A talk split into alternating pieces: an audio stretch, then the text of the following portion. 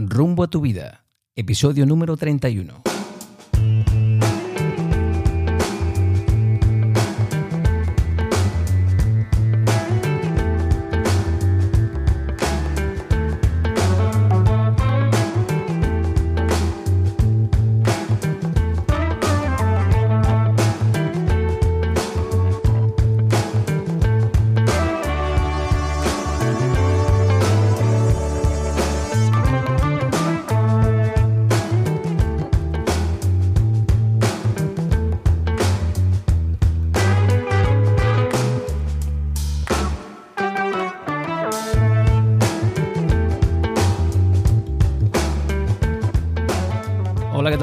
Estáis? Y bienvenidos a un nuevo episodio de Rumbo a tu vida. En el podcast de hoy hablamos de espiritualidad, hablamos de meditación, de mindfulness, de autoconocimiento, de muchas, muchas cosas.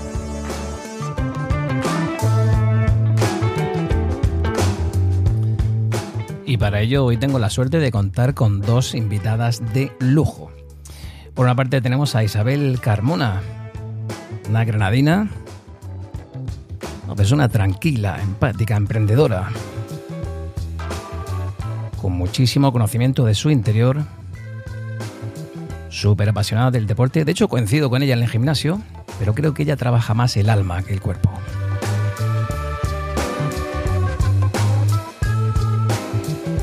Y también contamos con Leticia, una granadina, pero con medio corazón en Francia, traductora, Su vocación es la enseñanza. Se dedica a ella desde hace 25 años. Una persona con mucho mundo, ha trabajado en varios países, llega a España, actualmente trabaja como profe de francés en un prestigioso colegio bilingüe de Granada. Y como no, también, al igual que Isabel, apasionada del mundo de la espiritualidad y del desarrollo personal, entre otras cosas. Isabel Carmona, buenas tardes, ¿cómo estás? Buenas tardes, muy bien, encantada de estar aquí con vosotros y compartir este, este momento tan bonito. Todo lujazo. Eh, Leticia, ¿qué tal? ¿Cómo estás? Hola, muy bien, muy contenta también. Bueno, he presentado un poquito así, como a grosso modo, eh, quiénes son nuestras invitadas, ¿vale? Pero me gustaría que fueseis vosotras mismas, que les dijeseis quiénes sois. Pues yo soy Isabel Carmona, soy, como bien me ha descrito Andri, soy una persona tranquila, empática, apasionada del deporte, la naturaleza, la lectura y, y bueno, voy a hablar un poquito que, me ha llevado hasta aquí, ¿no? Hasta lo que es el camino del crecimiento personal y la espiritualidad. Y, y es gracias pues a, a un camino sin, sin, sin rumbo, ¿no? Eh, que mi vida deja de tener un rumbo, deja de tener sentido y, y, empiezo a tener un, una conexión conmigo y con mi ser para, para, encontrar realmente mi esencia y a donde descubro el crecimiento personal, el coaching, la inteligencia emocional, que son las herramientas adecuadas que han hecho que, que, que tenga esa coherencia con mi mente y con mi ser.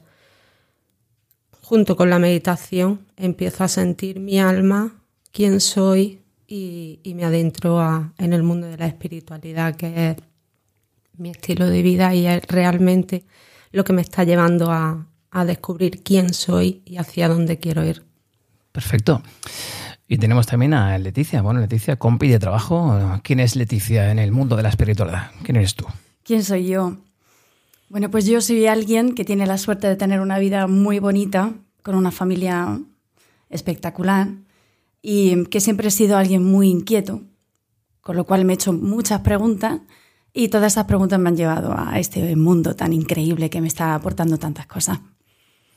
Bueno, como el podcast de hoy trata un poquito de temas como la espiritualidad, el mindfulness y el autoconocimiento, vamos a empezar por definir un poquito la, la palabra que lo protagoniza. ¿no? ¿Qué entendéis vosotras por espiritualidad? ¿Cómo lo concebís? Para mí la espiritualidad es un encuentro con tu ser, con tu esencia y yo lo concibo realmente en un momento presente dentro de mí. ¿Qué es para ti la espiritualidad, Leticia? Pues no es fácil, ¿eh? esa pregunta no es fácil. Eh, yo la um, defino más bien como un sentimiento cuando estás, por ejemplo, viendo un paisaje y estás tranquilo y sientes que todo está completo, que no te falta nada y que eres feliz independientemente de lo que te haya pasado el día anterior o lo que te vaya a pasar el día siguiente. Es esa sensación de plenitud y, de amor. Esa es para mí la, espiritualidad. Una duda que yo, que yo tengo es, ¿es la espiritualidad algo que está ligado a la religión? ¿Esto forma parte de, de nuestra naturaleza innata? ¿Se aprende? ¿Lo lleva cada uno de forma innata? ¿O no? acaso no buscamos todos cierta paz interior? Buena pregunta, Andrew. Eh, desde mi punto de vista, eh, la espiritualidad se nutre de, experiencia y la religión de creencia. Eh, no, se vincula, no se vincula ninguna religión ni impone nada. Todo lo que tú vas trabajando dentro de ti, todo lo que vas sintiendo, es lo que vas experimentando realmente para llegar a lo que, a lo que es tu ser y tu, esencia y descubrir quién eres. Bueno, yo pienso que la religión está muy ligada a la espiritualidad porque se ha concebido como un camino para desarrollar la espiritualidad, ¿no? Qué gran, qué, maravilloso maestro de la espiritualidad fue Jesús, que tanto nos explicó, ¿no? Que tanto nos enseñó y esa, eh, eh, que intentó transmitirnos esa potencialidad que tenemos cada uno en nosotros, ¿no? Con lo cual es cierto que esa espiritualidad la llevamos con nosotros, en nuestra naturaleza. Una cosa es que la llevemos, otra cosa es que sepamos desarrollarla, ¿no? Yo creo que ahí está el tema. Y la religión es uno de los muchos caminos que se, nos han dado para llegar a esa a explorar nuestras capacidades y a ser el, ser potencial para lo que estamos llamados a ser. Claro, ya que hablamos de religiones, eh, a mí me gusta, ya que todas las religiones tienen como apoyo la oración, como forma de, no sé, en este sentido, en este caso, como forma de conectar con su Dios, ¿se puede extrapolar esto a la, a la meditación, como mirada al interior de cada persona? ¿Sería este el mismo proceso? Quizá llevamos en contacto con el proceso meditativo más tiempo del que pensamos, ¿no creéis? Bueno, mm, acaso mm, yo creo que sí, que es algo que, que buscamos todos para, tener un equilibrio y una coherencia emocional, ¿no? Em, es un trabajo que tenemos que hacer diariamente, al igual que la meditación, para conectar con, con nosotros mismos y nuestro ser. Sí, yo, yo también lo veo como tú, Isa, porque, eh, por ejemplo, a mí algo que me ha ayudado mucho a desarrollar esa capacidad de introspección eh, fue pues todos esos retiros que de jovencita, ¿no? cuando me iba con mis carmelitas queridos, pues pasaba, ¿no? Es decir, cuando te decían, bueno, ahora os vais una hora a caminar y a pensar, ¿no? Y no todo el mundo en mi entorno tenía esa experiencia. Y eso eh, hace que tú vayas creando el hábito de mirar hacia adentro. Es verdad que yo la, oración la tengo asociada más a pedir que a mirarme a mí misma como si la, la respuesta la tuviera otro, como si la respuesta la tuviera Jesús o Dios y también la tengo ligada más a una actitud de resignación. De lo que me pasa es porque me tiene que pasar. Entonces, digamos que la oración me tiene que dar la fuerza para soportar, ¿no? Para encauzar, gestionar lo que me está pasando. Mientras que la meditación yo la vivo como el buscar la herramienta que ya tengo en mí dentro para gestionar eh, el, cómo va transcurriendo la vida, ¿no? Dicen que Dios no te va a mandar nada que tú no puedas soportar, ¿no?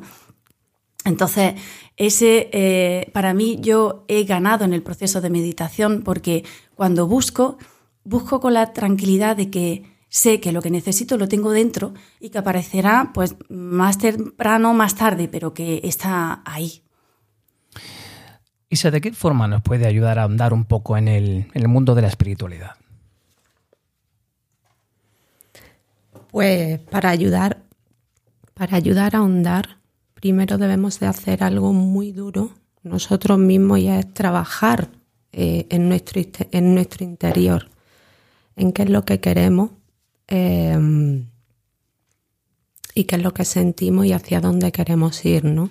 Entonces, primero tenemos que hacer un trabajo interno muy duro que es el más importante, ¿no? El, saber pues quitar ese, esos juicios, esas creencias, esos patrones que son los que han determinado a lo largo de nuestra vida decidir quién creemos que somos, ¿no? Entonces, ahondando en la meditación, escuchándote realmente quién eres, la voz, esa vocecita que hay dentro de ti, ¿no? Que es la que, que es la que realmente tenemos que escuchar y la que paraliza con los pensamientos, esos pensamientos que constantemente nos están bombardeando, con esos miedos, esos juicios, esas preocupaciones.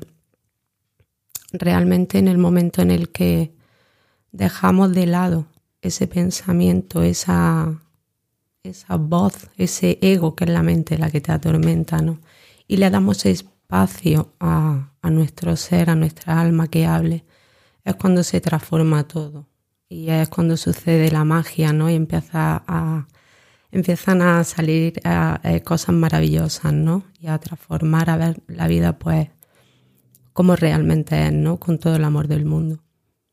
Oye, y hace un ratito lo comentamos, estábamos tomando un, té ahí en la terraza. Y yo te preguntaba hace un ratito, está fuera de, fuera de, de línea o de onda, como se diga, ¿tienes que ser especialmente sensible? ¿Tienes que ser especial especialmente tranquilo para poder mirar en tu interior, para tener esa capacidad de buscar en tu interior o, eso solo corresponde a un patrón de persona? Hmm, para nada. Todos somos sensibles, todos somos especiales, todas las personas somos tranquilas y lo único que tenemos que hacer es aquietar la mente, dejar que todos los pensamientos que nos vienen del pasado y todos los que vemos en el futuro que nos crea ansiedad no existen, ¿no? En todos entonces, si todos eh, nos proponemos eh, dejar esos pensamientos de lado, aquietar nuestra mente, sentarnos y decir, vamos, quiero empezar a meditar, esto no es, niño, medita, que esto es muy bueno, ¿no? esto es algo que tienes que, la llamada la vas a sentir, tú vas a querer hacer algo, hay algo, es, como he dicho anteriormente, ¿no? Es una voz que que te va llamando y como has dicho tú anteriormente, no como algo que, te está llamando dentro, ¿no? Como lo estás poniendo ahora en el presente. Entonces, todo el mundo. Y cómo, cuéntanos, no lo contaba antes eh, también, eh, tomando el café, pero me gustaría que le dijeses a la audiencia, ¿cómo llegas tú a ese punto de autoconocimiento, de paz interior? A este punto de autoconocimiento yo llego a raíz de, de perder el rumbo de mi vida, de tocar fondo, de no saber hacia dónde quiero ir, de ir en piloto automático y gracias a, pues, a un gran amigo que, que empezó a hacer seminario, él es coach y empezó a realizar seminario y, me invitó a que, a que lo hiciera.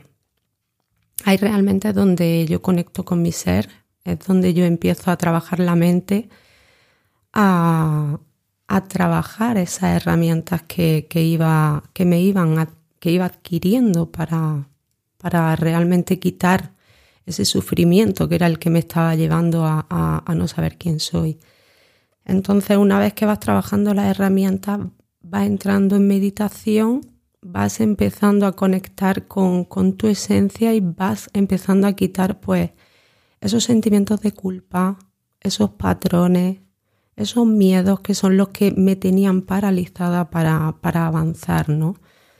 Y gracias a su seminario hice el máster de coaching y, y un camino lleva a otro, ¿no? Va todo enlazado. Vas trabajando la mente, vas trabajando el alma y todo se va poniendo en su sitio. La, la meditación, lo bueno que me hizo es que me aquietaba la mente y le daba espacio a, a la voz que, de mi alma, que era lo que me quería decir y lo único que me decía era que, que dejara todo el pasado, que dejara todo el pasado atrás, que me quitara los miedos, la culpa y empezar a vivir la vida que siempre había soñado. Y era vivir en presencia, vivir en amor. ¿Qué es lo que quiero en mi vida? E ir a por ello. Todo lo que, todo lo que va aconteciendo, pues, son esas son esos impedimentos, ¿no? Que, son esos miedos que caminando al lado, pues vas despejando todo y realmente descubres quién eres. Y hoy en día ya estoy trabajando en un curso de milagros, que es un entrenamiento mental para llegar lo que es al amor y al perdón. Em, Leticia, ¿qué hace que tengamos la capacidad de introspección, de ver más allá de lo que vemos en, en nuestro día a día? Bueno, pues como te decía antes, ¿no? Cualquiera que me conozca un poquito sabe que mi cabeza es una olla express. Es decir, nadie me considera, o creo que me puede considerar como alguien tranquilo, mentalmente tranquilo, ¿no? Puedo ser el ejemplo de alguien que puede encontrar esa dificultad a la hora de meditar. El caso es que yo me acerco a la meditación cuando me di cuenta de que eh, vivo mucho tiempo en el pasado en lugar de en el presente. ¿Eso qué significa? Pues que yo puedo, podía, eh, obsesionarme con una circunstancia pasada y revivirla hasta tal punto de que me generara un estado anímico muy negativo. ¿Qué ocurría? Pues que inconscientemente ese estado negativo influenciaba pues mi forma de afrontar el día, mis relaciones con mis amigos, con mi, entorno laboral, mi familia. Incluso hacía que yo me viera de una forma em, que no era la real y que yo eso mm, lo proyectara hacia el futuro. Entonces, había noches en las que yo me acostaba y es que no podía dormir, ¿no? De, esa carga emocional tan pesada, ¿no? Que llevaba conmigo. Cuando yo empiezo a leer y em, entiendo que cuando tú estás en silencio, todo eso, ¿no? Empieza, eh, eres capaz de gestionarlo, pues me llama mucha la atención, ¿no? Entonces, eh, curiosamente con la pandemia, que es cuando encuentro el tiempo, pues empiezo a trabajar en ello y realmente me doy cuenta de que es una maravilla porque cierra los ojos y, por supuesto, con voluntad y esfuerzo, porque no es fácil, ¿verdad, Isa? Pues empiezas a ver que tú eres capaz de estar 15 eh, minutos, 5, 10, el, tiempo que tú te eh, propongas, sin esa presión que te viene del mundo exterior. Y empiezas a verte a ti sin miedo, sin ansiedad, sin recuerdos. Es la sensación de no soy nadie, no soy nadie, no tengo mundo, no tengo obligaciones, nadie espera nada de mí en este momento, no me ha pasado nada que me limite y nadie espera de mí eh, en el futuro, ¿no? Entonces es una sensación de respirar profundo y de liberación increíble. Y a mí eso me enganchó, me enganchó por completo, porque ahí fue eh, donde yo vi que podía vivir tranquila y con paz, algo que se ve tan natural, ¿verdad? Perdón, tan natural y tan, tan fácil, de tan fácil acceso y que en el mundo en el que vivimos no es, no es. De manera que yo fui cogiendo ese hábito y hasta hoy. Y claro, em, en esa actitud, ¿no? De mirar hacia adentro, pues fui capaz de ver lo que soy. Pero no de lo que soy, mm, o sea, dependiendo de lo que me haya pasado, sino de quién soy, las capacidades que tengo y lo que quiero para el futuro, pero construyéndolo en base a lo que soy ahora. Lo que soy de real, ni lo que me han dicho que soy, ni lo que soy porque me pasó aquello, ni lo que no soy porque no conseguí lo otro, sino lo que soy realmente y a partir de esa tranquilidad empiezo a ver cómo puedo construir lo que quiero para mí.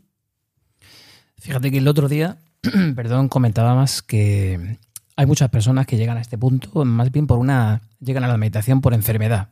Puede ser tu caso, ¿no? Otras despiertan a este mundo viendo una situación difícil, como puede ser el caso de Isa. Eh, contadnos, ¿qué puede aportar la meditación o tener esa capacidad de, de, pararse y meditar a una persona que venga de alguna de estas vivencias? ¿Cómo os ha ayudado en estos casos tan, tan dispares que tenemos aquí? Pues yo realmente, em, aunque haya siempre sentido interés, muchísimo interés por la meditación, pero es cierto que, mm, como te decía antes, eh, no siempre estamos dispuestos a coger tiempo para dedicarnos a nosotros mismos. Entonces, cuando te ves al límite, al límite porque tocas al fondo, ¿verdad? Que es lo que antes hemos hablado, ahí es cuando dices, o te salvas tú o quién me va a salvar a mí, quién me va a dar a mí la calidad de vida que yo quiero para mí. Estoy totalmente de acuerdo contigo y, a ver, la meditación aporta, si es verdad que muchas veces cuando eh, pasa alguna desgracia, ay Dios mío, ayúdame, ¿no? Siempre le pedimos fuerza a Dios, ¿no? Y desde mi punto de vista la fuerza la tenemos nosotros mismos, la tenemos dentro de nosotros mismos. yo pido, ¿no? Em, a mi alma, pido, me pido fuerza, ¿no? Pido a, a mi guía o pido al universo que me dé fuerza. Entonces esa conexión, esa unión, esa fuerza, que es lo que hace que cuando entro en calma, entro en meditación, entro en esencia, es cuando todo se transforma, ¿no? Dejas que, que, como has dicho tú antes, ¿no? Como todos esos pensamientos se aquietan y, y tú vuelves a tu estado natural, a tu estado de esencia. Cualquier persona puede entrar con, con un estado pues eufórico, con alguna enfermedad, la meditación lo que va a hacer es que gestione esa, esa capacidad de, de pensamiento negativo. La meditación lo que va a hacer es que vas a vivir en el presente para tomar unas decisiones correctas para seguir evolucionando. La meditación te va a dar esa claridad para ver las cosas que, que antes no veía y te las tapaba, como bien he dicho antes, los miedos, los juicios, patrones, creencias, al conectar contigo, pues lo que va a hacer que veas todo con esa claridad y esa fuerza para, para llegar donde, donde antes no llegaba. Sí, porque realmente algo que yo he notado en mí ha sido que cuando entra en ese estado de quietud, tus prioridades de forma natural se van eh, ordenando, ¿verdad? y a raíz de ahí ya tienes un plan de acción. El problema es que cuando vives en un mundo en desorden, cuando estás en una habitación oscura, no puedes ver la luz, no puedes construir si no tienes con quién, con qué construir. Y la materia para construir eres tú mismo. A veces yo me di cuenta, es una cosa que, que me ha llamado siempre mucho la atención. Cuando aprendes a verte a ti mismo y empiezas a construir contigo mismo, conforme vas avanzando, entre comillas, ¿no? porque esto cuesta mucho, pero vas em, reconociendo actitudes en los demás que a lo mejor hace un tiempo tenías tú mismo, ¿no? Como la inseguridad, el miedo, ¿verdad? Eh, la resignación incluso. Y eso hace pues que te refuerce un poco eh, tu, el decir, oye, pues lo estoy, algo estoy haciendo bien en mí, cuando cosas que antes no veía, ahora las estás viendo, ¿verdad? Entonces, claro, una vez que tú ya tienes tu vida un poco ordenada, ya tienes un plan de ataque. Y ese comentario que siempre decimos, no, no, no, yo soy así, yo no puedo cambiar, ¿eh? olvídate, porque no voy a cambiar ahora a los 40. Eso, habérmelo pedido a los 15, ¿no? Y con suerte. Y no, eso no es cierto. Porque una vez que ves dónde puedes, ¿no? Con qué puedes trabajar, pues puedes avanzar. Y es, un algo, es algo que te ilusiona. A mí me ilusiona muchísimo pensar, ¿no? Que, dentro de un tiempo, pues seré, intentaré, ¿no? Ser lo que yo quiero ser. Y lo va a conseguir lo que tú te propongas, le pones cuerpo, mente, alma y corazón y vas por ello. No hay nada que te limite. Lo único que te va a limitar son las personas incorrectas, las personas que te limiten, las personas que no te apoyen, porque todos tenemos un potencial y tenemos una capacidad insuperable. Entonces, eh, lo único que te va a limitar, pues esos son los miedos, son las personas que no estén correctas a tu lado para apoyarte y es lo que yo te digo, esa coherencia con tu voz que tienes dentro para decir voy a por ello y voy a por ello. Y se consigue. Me ha encantado una frase que habéis comentado antes. Eh, habéis dicho que todos somos espirituales. No sé si fue Leticia antes tomando café. Todos somos espirituales. ¿Qué entendemos por todos somos espirituales? ¿Quiere decir que todos tenemos ese potencial de desarrollarlo? Yo leí una vez y me hizo reflexionar mucho, ¿no? la capacidad que tiene un bebé de ser feliz. Todos los bebés son felices, ninguno tiene, ¿verdad? Eh, solamente tiene necesidades básicas. ¿Y qué hace que nosotros seamos potencialmente infelices, no?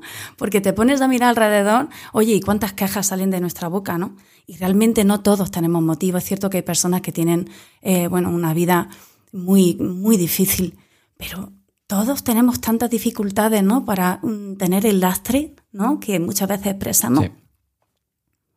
Pues a eso me refiero, ¿no? Con esa capacidad espiritual. Hablemos ahora de, hablemos del, del aquí y del ahora. Hablamos de que muchas personas tienden a perderse en especulaciones sobre su futuro y viven la vida con cierta ansiedad y preocupación. ¿Qué va a pasar ahora? ¿Tendré trabajo? ¿Vendrá una crisis peor que la de antes? ¿Podré permitirme comprar esa casa? ¿Tener hijos? Mientras que otras personas, y yo me incluyo entre ellas, eh, viven un poco ancladas en el pasado y viven la vida con cierta nostalgia de un tiempo pasado mejor, sin llegar a disfrutar al 100% de la hora. Muchos expertos en, mindfulness, toma tema que me, me, gustaría abordar ahora, como Eckhart Tolle, en su libro El poder de la hora, recomiendan aprender a centrarnos en el aquí y el ahora. ¿Qué podemos hacer, chicas, para que poco a poco seamos más conscientes del momento presente, sin esas preocupaciones sobre nuestro futuro o sentir esa nostalgia por el pasado supuestamente mejor? Pues lo que podemos hacer en el, en el momento presente eh, es coger las riendas en este momento, ¿no?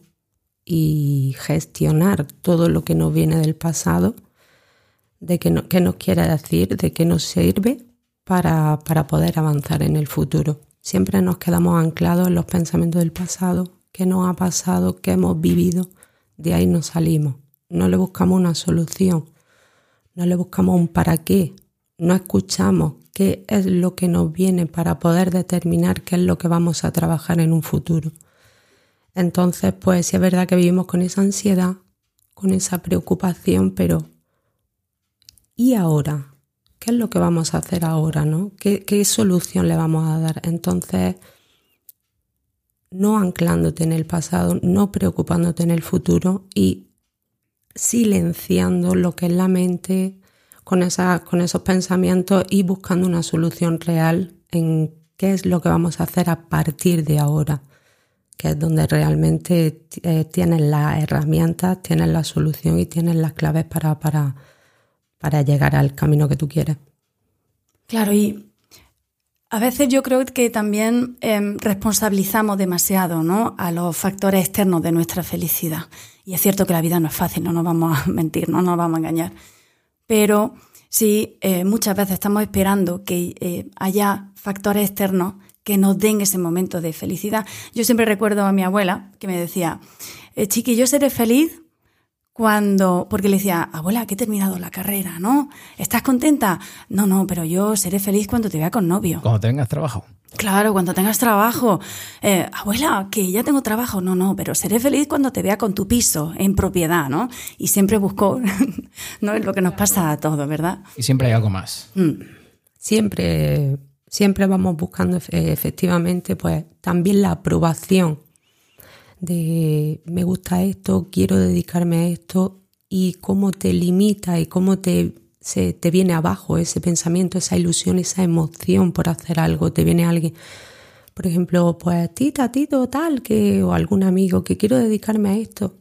Anda ya, si esto no tiene futuro, esto no sirve para nada. Te quita, como tú no tengas esa, esa fuerza real y esa seguridad en lo que quieres, en quién eres, por eso digo lo que es reforzar esa, esa esa fuerza innata que tú tienes dentro, ¿no? En quién eres para llegar a una meta y todos los factores externos, eh, pues bueno, te sirvan como un apoyo, te sirvan como un, bueno, te lo han comentado, pero no te afecte, que es lo que muchas veces han hecho que muchos niños y muchas personas no lleguen a sus sueños porque se lo han impedido, se lo han roto con si no eres funcionario, si no haces esto, si no tienes esta casa, si no tienes una familia, no vas a ser feliz. ¿Realmente tú te has preguntado qué necesito en mi vida para ser feliz? Ahí es donde entras en introspección, en meditación, en conexión contigo misma y a la persona que te va a dar las respuestas vas a ser tú mismo, no va a ser nadie más. Exacto, una vez nosotros en el desayuno, Andrew, ¿te acuerdas? Dijimos, porque nos educan para tener éxito, no para ser felices, ¿no? Y a lo mejor no te atreves a decir que tu felicidad está en trabajar en un huertecito, ¿no? O tener una tienda ecológica o ser panadero, ¿no? Porque es mucho más cool, ¿no? Decir, no, por favor, yo voy a ser alto standing, porque para nosotros ser alto standing es tener un, nivel económico, tener un reconocimiento, tener una serie de factores que al final lo que hacen es que te pierdes, ¿no? En ellos y él, como tú bien dices, no sabe ni lo que a ti te hace feliz. A veces no lo sabemos, ¿no? Lo, lo averiguamos ya con los cuarenta y tantos, la famosa crisis de los cuarenta y tantos. No pasa nada, la edad en la que tú descubras qué quieres y quién eres, eh, no hay edad. Lo bonito sería a los niños desde pequeños ir, ir inculcándole pues lo que es, qué es lo que quieren, a qué se quieren dedicar, escucharlos, lo que es las emociones. Y desde mi punto de vista, pues, ¿qué quieren para ser felices? No, ¿Qué es lo que yo quiero para que tú seas feliz, no? Belén Colomina, psicóloga y experta en mindfulness, entre muchos otros temas, también nos aconseja la práctica de mindfulness y nos habla de muchísimos beneficios que nos aporta a nivel físico, mental, espiritual. Dice que es una habilidad que, que todos tenemos, pero que hay que entrenar nuestra mente. Isa, ¿cómo podemos aprender a entrenar nuestros pensamientos y emociones para vivir una vida mucho más plena? Mm, pues con la meditación lo que para entrenar nuestra mente con la meditación lo que tenemos que hacer es buscar un hábito, coger un hábito, empezar poquito a poco, pues lo que es con periodos cortos, vamos, lo que es periodos cortos de tiempo, eh, pocos minutos, sentir qué es lo que nos dice, sentir qué es lo que, lo que nos habla y bueno, pues poquito a poco ir avanzando. La meditación lo que hace es que entre en un estado de tranquilidad, de paz, poquito a poco lo vais viendo, y esos, y, esos pensamientos que, que, es lo que te vienen, ¿no? Porque al principio es lo que dices, uy, yo meditar, yo eso, a mí la mente, me, pensamiento a mí no me dejan avanzar. Por supuesto, la meditación no, no consiste en dejar la mente en blanco, la meditación lo que en lo que consiste es que esos pensamientos no te roben ni te, ni te saquen de, ese estado de paz y de tranquilidad que tienes en ese momento. Los pensamientos pasan de largo, tú los observas, los miras de frente y pasan de largo y vuelves otra vez a tu estado natural, a tu estado de paz. Y eso se consigue con un hábito, con una práctica, con con un entrenamiento y la meditación lo que tiene beneficio es a largo plazo. Hay que tener paciencia y eso lo vas a ir viendo poco a poco. No dices, llevo un mes meditando y yo es que no he visto nada. No, la meditación es un largo plazo y poquito a poco todas las situaciones que te vengan en la vida, experiencias, personas, vas a saber cómo gestionar todo lo, todo lo que viene, ¿no? Todas las preocupaciones, una, una, historia, una experiencia, alguien que viene, eh, por ejemplo, enfurecido, ¿no? Como tú vas a verlo de otra forma, vas a entrar en paz, no vas a estar en calma, no va a llegar a ese conflicto, ¿no? Entonces la meditación lo que llega es a llegar a ese estado de paz y tranquilidad entre en tu ser. Sí, vaya, totalmente de acuerdo.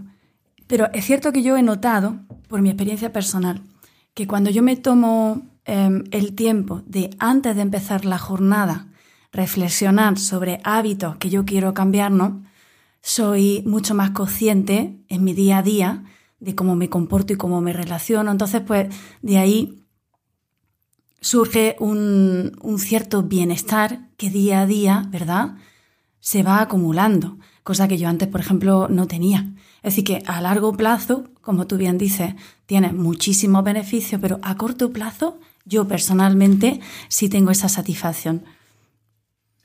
Oye, vosotras concebís el mindfulness como una herramienta para llegar a ese estado más placentero o esa mirada a uno mismo o quizás lo concebís como un estilo de vida. La meditación es un estilo de vida y la verdad es que coger el hábito de la meditación y, y llegar a ese, llegar en este camino, coger este camino, la verdad es que es como bien he dicho antes, ¿no? Es una herramienta fundamental para, para llegar a la calma, para que te dé claridad en la vida a la hora de tomar una decisión, a la hora de vivir una experiencia, a la hora de tratar con personas. es una claridad y una lucidez para, ver todo de, otra manera.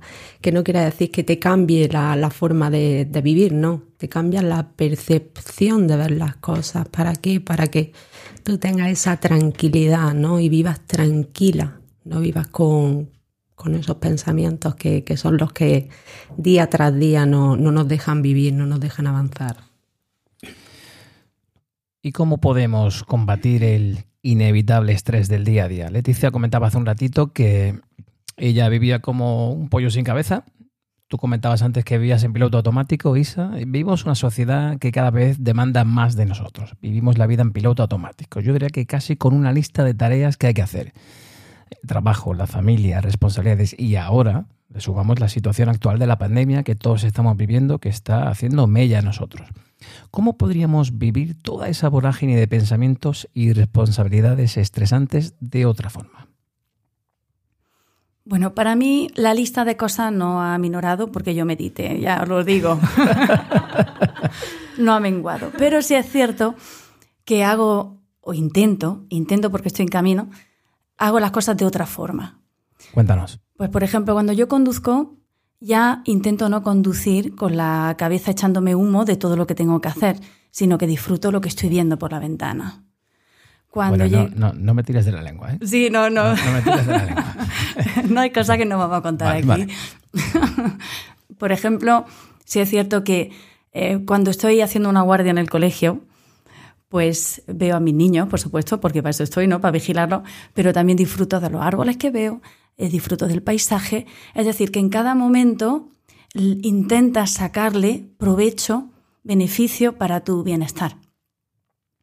Eso Claro, es lo que dice Isa. Es un ejercicio mental que tienes que hacer. Porque ¿eh? sí, la vida te lleva a estar. Vamos a ver, es que esto es muy sencillo. Em, si quieres tener buen cuerpo, por ejemplo, tienes que hacer sentadillas. Pero ¿quién tiene ganas de hacer 200 sentadillas todos los días, verdad? Entonces, la, que tengo aquí a la izquierda. Ah, sí, madre mía. Por la mañana. Qué máquina. Sí. Entonces, de verdad que nuestra forma de pensar no va a cambiar, nuestra forma de actuar no va a cambiar en dos días, ¿verdad? Lo que decía Isa, no a largo plazo. Tiene que ser una actitud que tú vayas nutriendo cada, en cada momento. Exactamente, es algo que hay que coger un hábito. Al principio cuesta, es como vosotros que sois maestros y habéis tenido que, tener un sufrimiento a la hora de conseguir lo que queréis, ¿no? Llegar a maestro, sacar una oposición, lo que es estudiar, eso conlleva un sacrificio, conlleva un hábito para, para lo que es estar mucho tiempo delante de, unos libros, coger ese hábito para, para no soltarlo y llegar hasta donde, donde estáis, ¿no? La meditación consiste en eso, en coger un hábito, poquito a poco, no de golpe y porrazo a la media hora a meditar. Y es lo que digo, poquito a poco, al principio tres minutos, luego diez minutos o cinco minutos, lo que cada uno buenamente pueda, un par de veces en semana y va viendo los resultados a, largo plazo. Oye, Isa, una, duda que se me ha quedado respecto a un comentario que has hecho antes. Hablabas de que van a pasar emociones delante de nosotros y que debemos aprender a, captar esa emoción y luego volver a nuestro momento, ¿no? ¿De qué forma podemos aprender a sentir la emoción que se nos está manifestando? ¿Cómo podemos aprender a expresarla? Me siento triste y estoy triste porque me ha sucedido esto, pero sé que esto va a pasar. ¿Cómo podemos afrontar ese, cómo podemos gestionar toda esa vorágine emocional del día a día? Primeramente, sintiendo la emoción estoy triste, voy a sentir la emoción porque es una experiencia que he vivido, es un, es un escenario donde yo he vivido ese, ese momento. Entonces, si estoy triste, me voy a permitir sentir esa tristeza y voy a sentir esa emoción. Y después voy a preguntarme qué es lo que me quiere decir esta situación, por qué he llegado a la tristeza. Entonces es un trabajo que tienes que hacer contigo mismo, ¿no? De decir, pues he vivido esta situación, y estoy triste, ¿qué es lo que puedo hacer o qué es lo que debo de hacer para, para llegar a un equilibrio, para trabajar sobre esa emoción? Porque nosotros tenemos todas las emociones, ¿no? Vivimos con la ira, con la envidia, con el amor, con el odio, la tristeza, el amor, ¿no? Son emociones que se van em, despertando en base a una experiencia que viva una persona que te diga algo, algo que vea, o depende del estado de ánimo que estés en ese momento.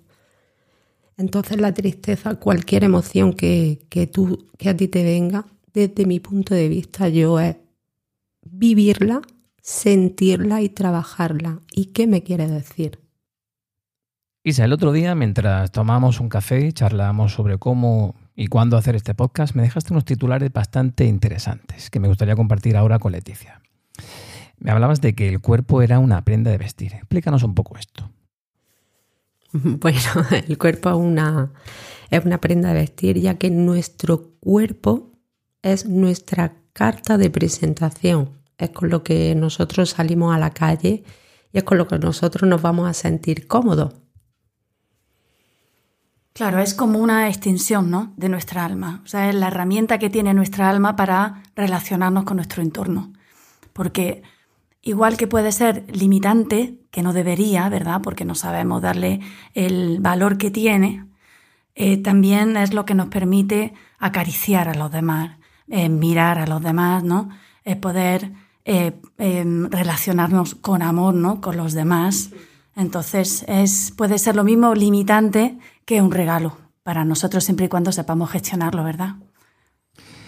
Y también hablamos de la ley del espejo. Explica esto a la audiencia que quizás no sepa a qué nos referimos. Eh, qué buena pregunta, Andrew. La ley del espejo.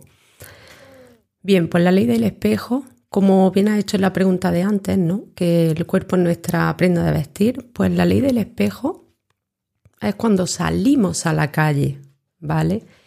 Y es lo que nos muestra el mundo. El mundo exterior nos va a mostrar nuestra sombra y nuestra luz, siendo un retrato de nuestro mundo interior. Como nosotros veamos el mundo, es como nosotros vamos a estar por dentro. ¿De acuerdo? Entonces vamos a ver a las personas y al mundo tal y como somos, no como realmente es. Pensamos que realidad solo hay una. Porque ante una situación, yo por ejemplo, yo puedo percibir eh, la expectativa de una forma y tú de otra, ¿no? Porque de una situación que es la misma, yo le puedo dar un enfoque y tú otro. A ti te puedes sentar de una manera y a mí de otra.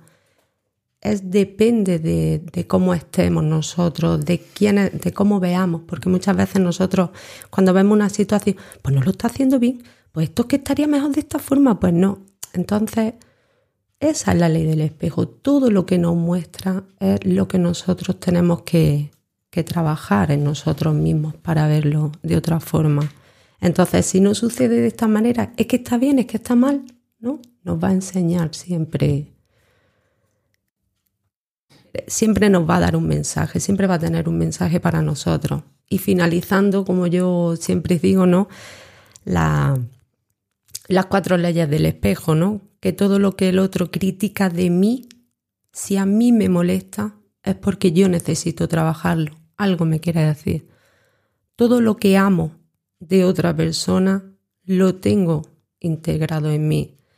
Quien me juzga sin que a mí me afecte, esa emoción le pertenece a él. Y cuando te quites todas las máscaras, todos los juicios, verás que todo lo que somos es amor en estado puro. Qué maravilla, ¿no? ¿Y ahora cómo se sigue? Eh, el gran Mario Alonso Puig se describe a sí mismo como un ser racional y espiritual. Y en muchas de sus charlas nos habla del poder que tiene la palabra en las personas. ¿Creéis que la palabra tiene tanto impacto en nosotros? Totalmente, totalmente. Igual que tiene poder en los demás. Es decir, le damos mucho valor a lo que lo decimos los demás y sin embargo lo que te dices a ti a veces no eres consciente. Y realmente a través de la meditación yo creo que se activan, se activa em, una percepción diferente, ¿no? De, a mí antes eso no me pasaba. Es decir, yo ahora cuando me digo algo a mí misma que no es positivo, yo lo siento físicamente como que no es positivo. Yo eso antes no me pasaba. Incluso cuando le mm, hago una lectura negativa de de algo que me está ocurriendo, también lo percibo como negativo. Es decir, lo que te dices es la realidad que tú te creas a ti misma. Y eso tu cuerpo lo materializa. Qué bonito levantarte por la mañana, ¿no? Y, mirarte al espejo y, decirte, guapa, cuánto me quiero, me voy a comer el mundo, ¿no? Con esa actitud, agradeciendo siempre eh, el, día en el que amaneces, ¿no? De ti depende de cómo va a ir el día, no de los condicionantes externos, ni de lo que tú veas afuera, va a depender de cómo te va a ir a ti el día, sino de cómo tú vas a enfocar el día, el estado de ánimo, cómo te hablas, como bien has dicho antes, eso es genial, ¿no? El impacto de la palabra tanto en ti como en otro va a determinar mucho de cómo te va a ir el día. Entonces ese estado de ánimo que tú tienes, cómo lo transmites, eso es un regalo para ti y para la persona que tienes enfrente. Cómo... Sí, y además es verdad que a lo mejor quien está oyendo dirá, no, pero es que esto va de ser tarta de fresa todo el día, ¿no? Y no, no se trata de eso. Se trata de, em, digamos, marcarte un mensaje un poquito más positivo, con otra perspectiva de lo que tú te estás diciendo a ti misma. Por ejemplo, yo no me puedo decir todos los días qué guapa te veo. Eso es imposible, porque veo, hay días que me veo mejor y hay otros días que me veo peor. Pero el mensaje no tiene que ser qué mal estás qué vieja te veo, pero qué pelo tienes, sino, hoy te veo más cansada, pero es normal, pero poquito a poco vas a estar mejor. Te tienes que permitir esos días de, es igual que hemos hablado antes, ¿no? Lo que es la tristeza, permitírtelo. Pero sí es cierto que cuando, eh, que no alimentar, ¿no? Y sí es cierto que ese día cuando te levantes, pues que no te levantes con el pie izquierdo, te lo permita, pero no alimentar, ¿no? Y disfrutar pues lo que tengas luego cuando salga a la calle si te hacen una gracia para decir, no, pues como hoy me he levantado con el pie izquierdo, pues así voy a estar todo el día. Oye, chicas, ¿qué creéis que es lo que más necesita la humanidad en estos momentos tan difíciles que estamos viviendo? Bueno, la sociedad hoy en día necesita muchas cosas, ¿no? Es, mm, no es fácil responder a eso, pero yo creo que en general estamos muy falto de paz y de amor hacia nosotros mismos. Yo lo que puedo captar a mi alrededor es mucho miedo. Mucho miedo que paraliza, que nos hace reactivos, que nos hace pesimistas y que nos hace inseguros. Nosotros, por ejemplo, Andrew, con eh, las personas que trabajamos, ¿no? que son niños, reflejan muy bien lo que los adultos, ¿no? Le, lo que le transmitimos, ¿no? Y luego en lo que los adultos nos convertimos, ¿no?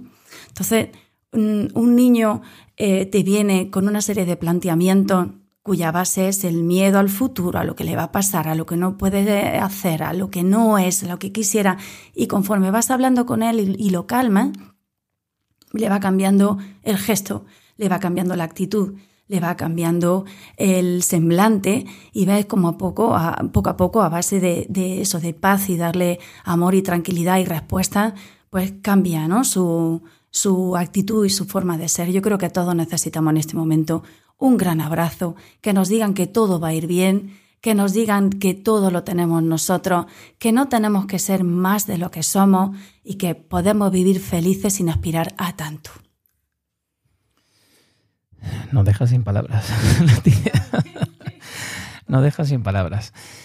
Chicas, por reconducir un poquito la, conversación, ¿cómo podemos hoy en día encontrar un equilibrio entre los, tantos beneficios, múltiples beneficios que nos da la tecnología y la simplicidad y tranquilidad de un estado mental y emocional sano? Eh, no llegando a perder nunca tu esencia. Hoy en día la tecnología nos tiene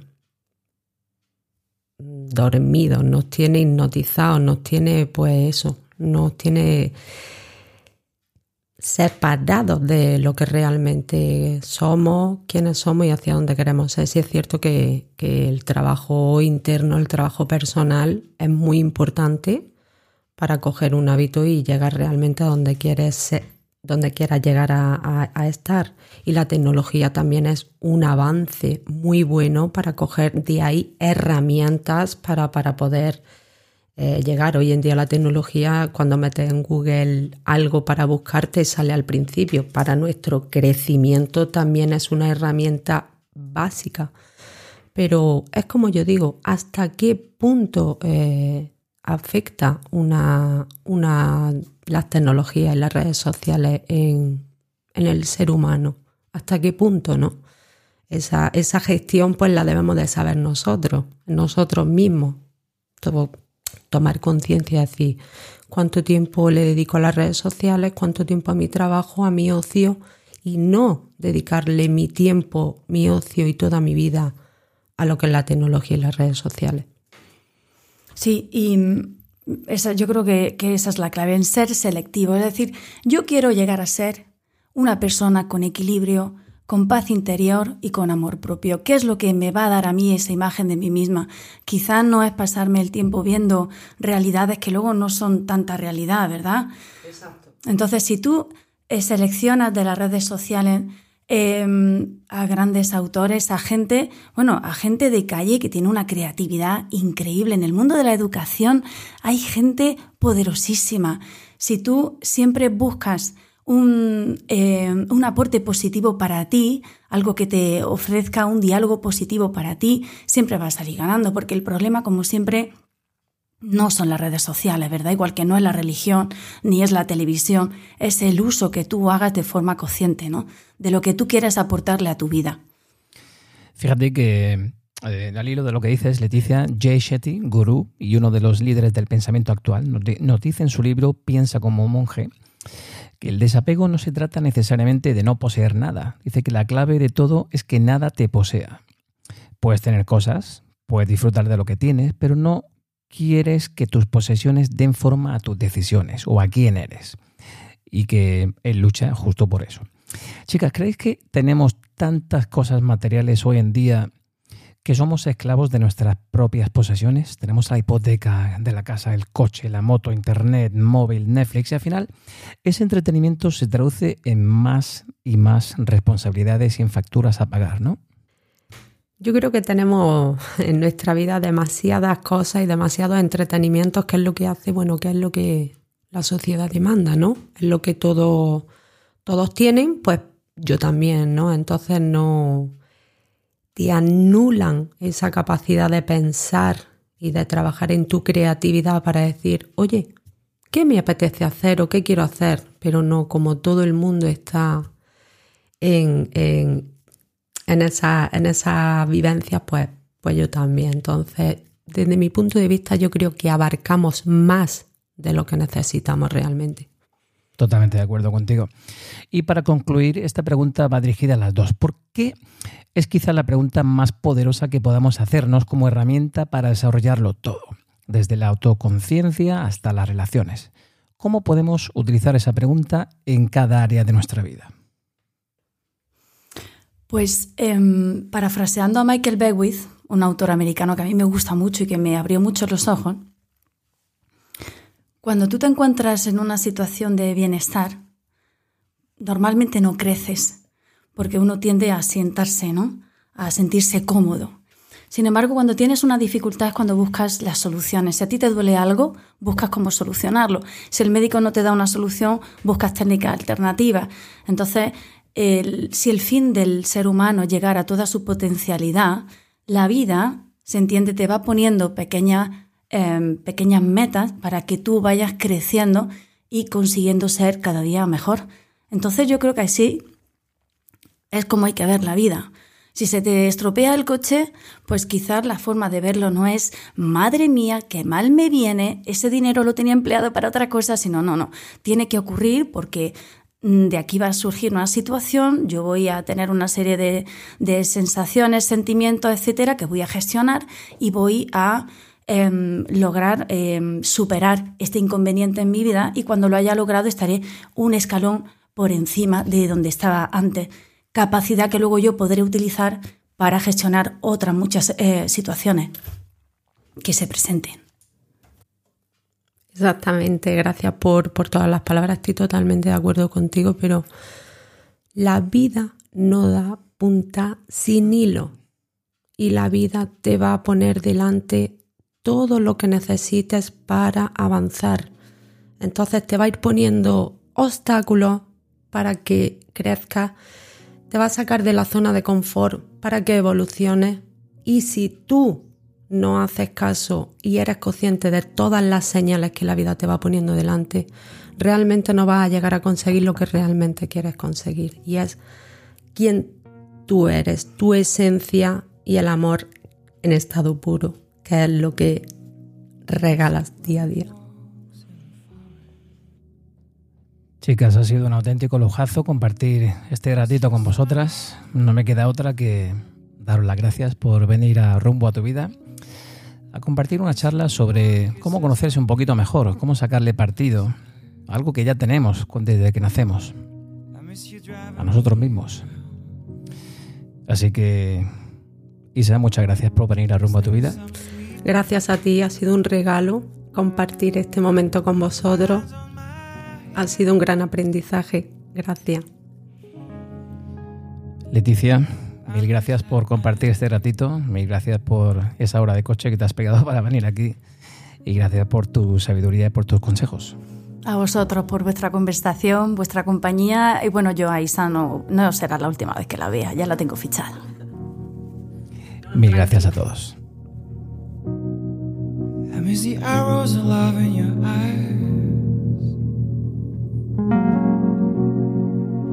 long brown hair hanging low. I miss your naked body in the morning light. Y hasta aquí el episodio dedicado a la espiritualidad. Espero que este episodio pueda servir a mucha gente que no se conoce todavía lo suficiente.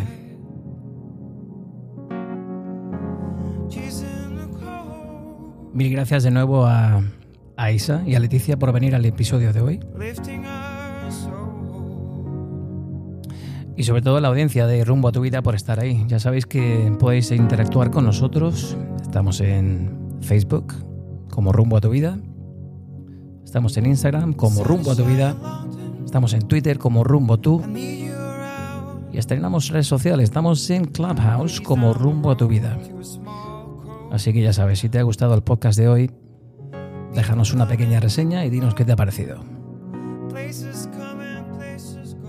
Volvemos con más episodios. Recibe un gran abrazo de todos los que hacemos rumbo a tu vida. Un abrazo.